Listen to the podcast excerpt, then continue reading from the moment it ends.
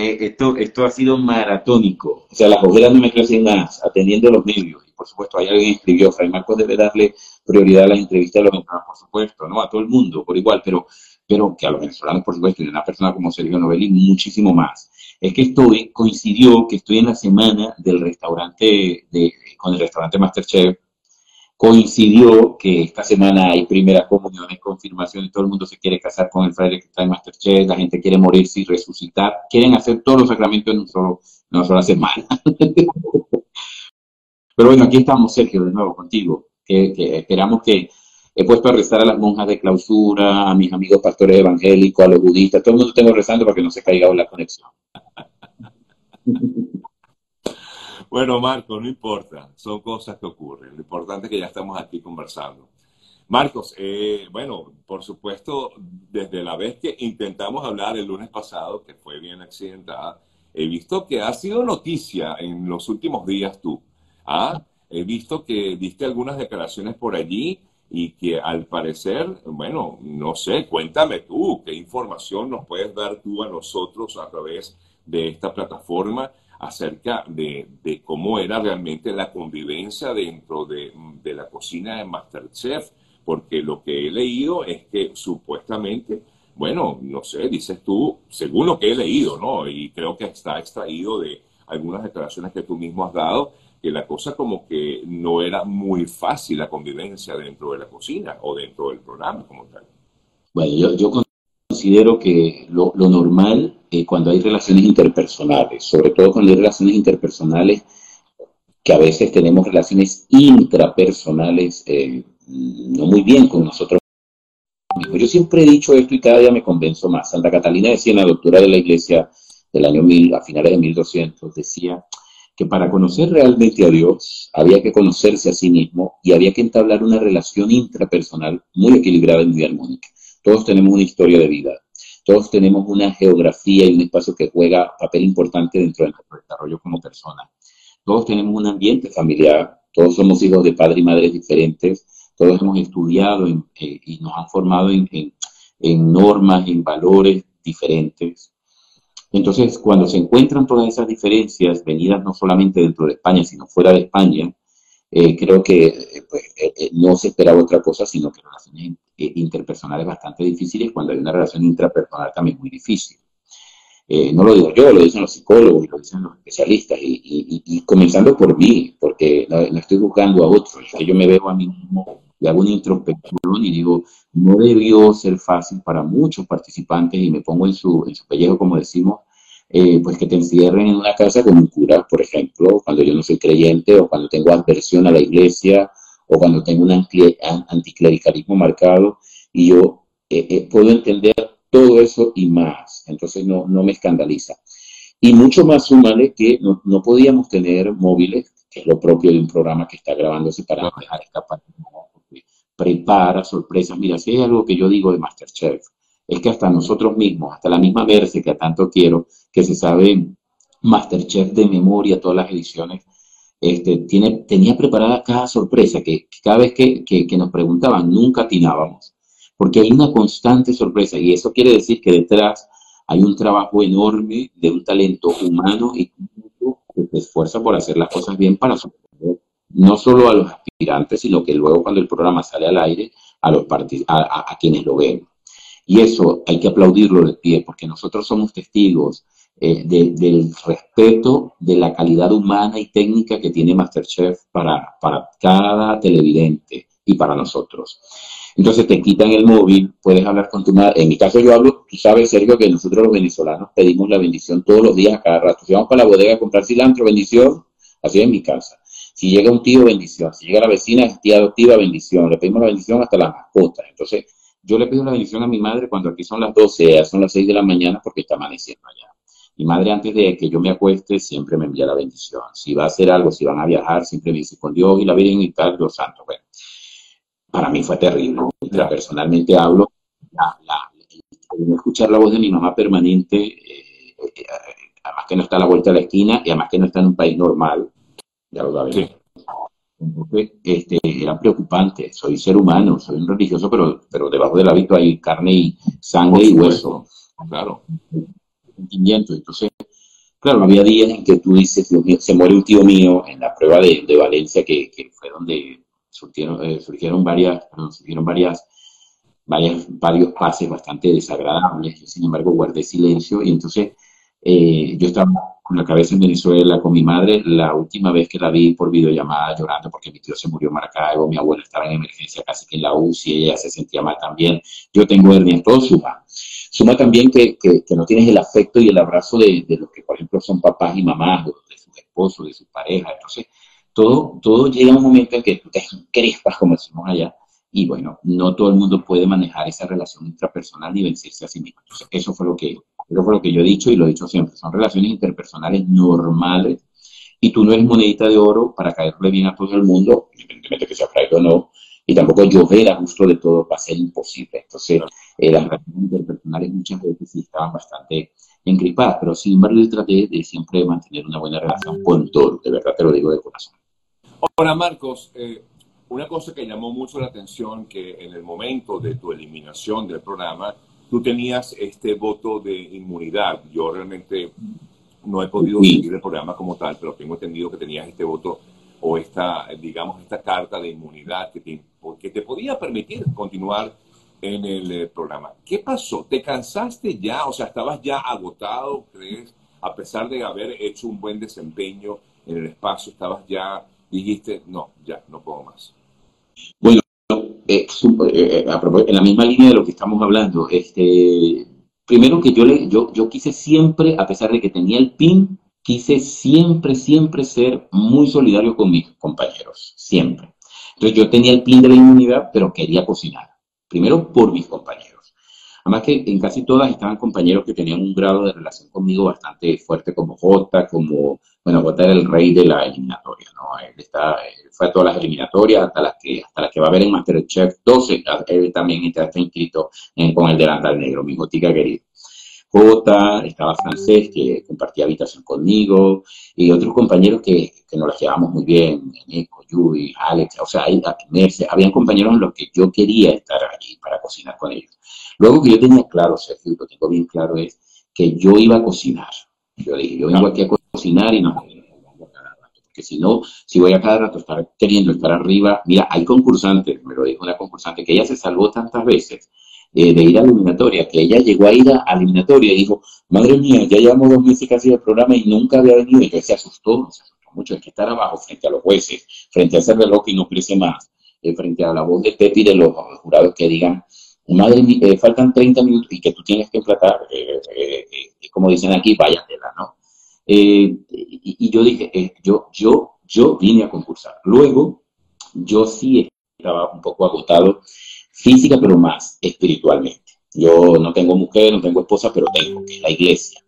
Y entonces cuando a ti, por ejemplo, en tu caso que si eres casado, llevas mucho tiempo fuera, que no ves a tu esposa, que no atiendes a tu esposa con cariño y todo, a mí los frailes ya me comenzaron a, echar en falta y yo a ellos. A mí yo, yo decía, madre, eh, rezar por ejemplo las mañanas, hacer un rato largo de meditación ante el Santísimo, tú que eres también cristiano, sabes lo importante que es la oración para los cristianos, la intimidad con el Señor. Eh, porque bueno, tu fe está puesta en Él, que el Señor es mi pastor, no me falta, ¿no? Y eso se lo decía yo a mis compañeros. Y, y, luego que yo quería que mis compañeros, yo decía, bueno, si me voy, me voy tranquilo. La verdad que me fui muy tranquilo porque yo decía, ellos sí quieren seguir, por ejemplo, con esto de los restaurantes, tienen proyectos.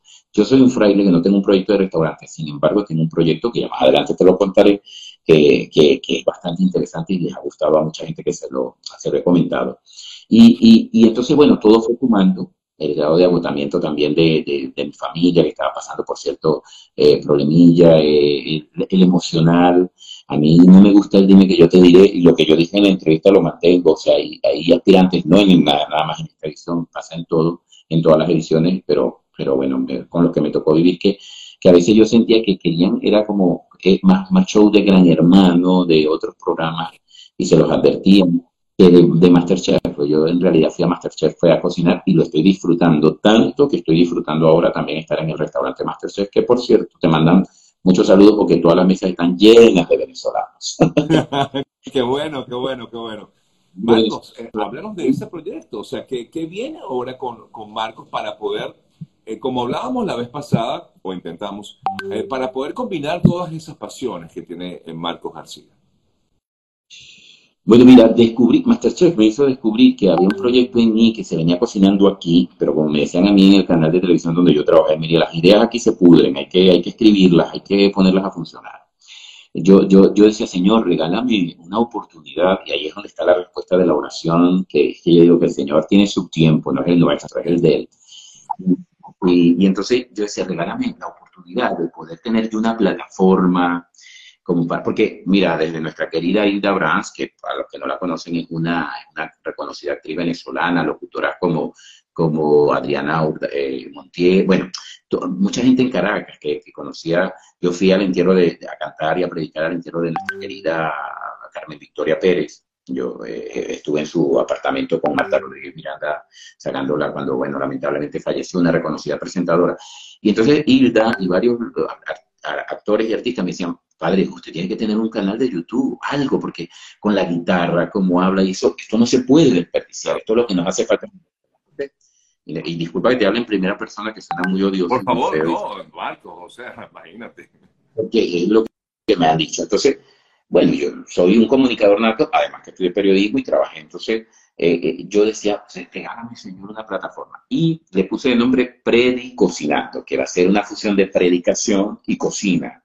Y una predicación que trascienda una sola, una religión, no, una predicación que vaya más allá a esa dimensión espiritual que tú y yo y todos los que nos están viendo y escribiendo cosas tan bonitas están llamados y estamos llamadas todos a escudriñar, a, ver qué es lo que hay aquí, porque de lo que uno el corazón habla la boca, lo dice la palabra, entonces todos estamos llamados a bendecir, como yo dije en la despedida, y bendecir es decir bien, decir bien del otro, que podamos vencernos a nosotros mismos, dice San Agustín, que guarda mi lengua de toda maledicencia, o sea, de toda maldad, de toda maldición, sino de bendición. Y lo que quiero con el programa es, que, que nos podamos comunicar, que haya cocina, pero también que haya aquello que dice el Señor y se lo dice al demonio. No solo de pan vive el hombre, no, no solo de pan.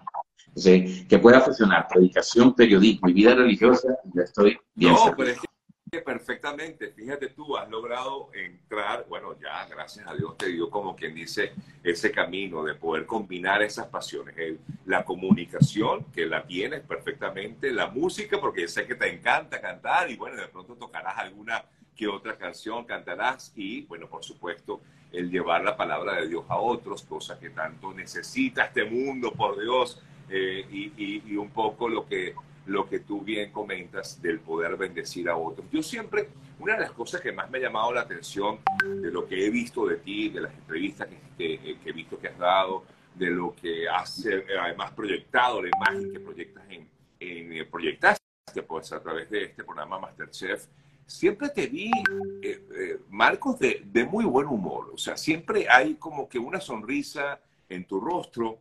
Y, yo te pregunto, ¿cuál es, cuál es esa receta para, para estar de buen humor, Marcos? Bueno, la salida de Masterchef comencé a escribir algunos pensamientos que ocurrían allí dentro de mí y, y escribí, dije algo para un canal de televisión eh, la, vida es la vida es una muy buena receta. Cuidado con lo que le estás poniendo ahí dentro de la olla, ¿no? Dice la palabra que estamos llamados a hacer sal y si la sal se vuelve sosa, ¿quién la salará? Entonces, eh, si estamos llamados a hacer sal, a darle sabor a la vida, por favor, démosle sabor a Cristo, por ejemplo, nosotros que somos cristianos, o déle sabor de Dios, que es suma bondad, suma belleza y suma verdad. Yo no soy perfecto. Y la gente que me idolatra me da mucho miedo, ¿no? Porque yo soy un ser humano que se equivoca muchas veces y muy seguido y ha caído muy seguido, pero que también aquello creo que también de San Agustín, todo santo tiene su pasado y todo pecador tiene su futuro en Dios. Si hay arrepentimiento de corazón, verdaderamente el Señor lo hace todo, te confía, a en él. No importa que diga, no, y no importa lo que se diga, prácticamente mismo cuando no quiere rescatar. Entonces ustedes abandonan. Y la receta es ver la vida como un ratito nada más. Es que, en serio, estamos de paso. O sea, hace unos años recibíamos la noticia de que un corresponsal de Radio Caracas Televisión estaba prácticamente vivo, prácticamente no, estaba vivo de milagro porque una bomba le cayó al lado y su nombre es Sergio Novelli. Y hoy que lo vemos eh, con estas redes transmitiendo tantas cosas buenas, y que, que es cristiano y que conoce de la palabra, o sea, yo digo, la vida es un ratito, la vida es un momentito, un abrir y cerrar de ojos. Entonces, ¿por qué es un abrir y cerrar de ojos? Porque a veces nos metemos en papeles como de novela, eh, de villanos o de villanas de novela, hacerle la vida imposible al otro, hablar mal del otro, poner caras estiradas porque al otro le va bien. amargando la vida. Eh, le acabo de escribir a alguien que me escribió por el interno del Instagram, eh, su presencia en Masterchef no gustó porque ustedes todos los curas son unos pederastas y todo. Yo lo único que le digo, mira, te agradezco que drenes, porque te puede dar un cáncer y te puede dar un cáncer muy malo. No, no lo estoy decretando, sino que gracias a Dios me lo escriben a mí y gracias por escribir lo que sientes por mí, porque, porque te puedo asegurar que todos no son iguales, pero lamentablemente sí han caído en eso, pero no solamente en de la iglesia, en todo, pero gracias a Dios que drenaste. Sonríe ahora, sonríe. Ya que me dijiste y descargaste toda esa rabia, sonríe. Porque si eres un padre o una madre de familia que está escondido detrás, o eres una persona que me conoce y no le caigo bien, yo quiero para ti vida y vida en abundancia y vida sana. Y la verdad, Sergio, que los compañeros que, estuvieron conmigo allí lo pueden decir, yo, yo, es muy difícil que yo le desee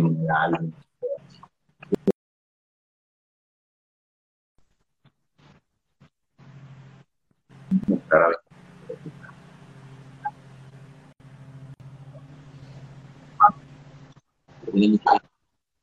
Es tan pobre que lo único que tiene es su dinero. Entonces, por favor, eh, sonriamos.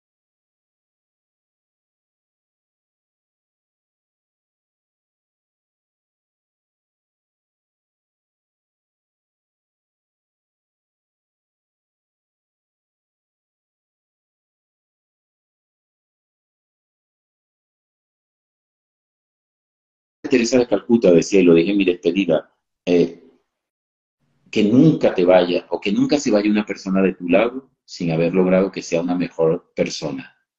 Es que hay personas que la única Biblia que, leen es tu vida, es tu sonrisa, es tu abrazo, no leen otra. Y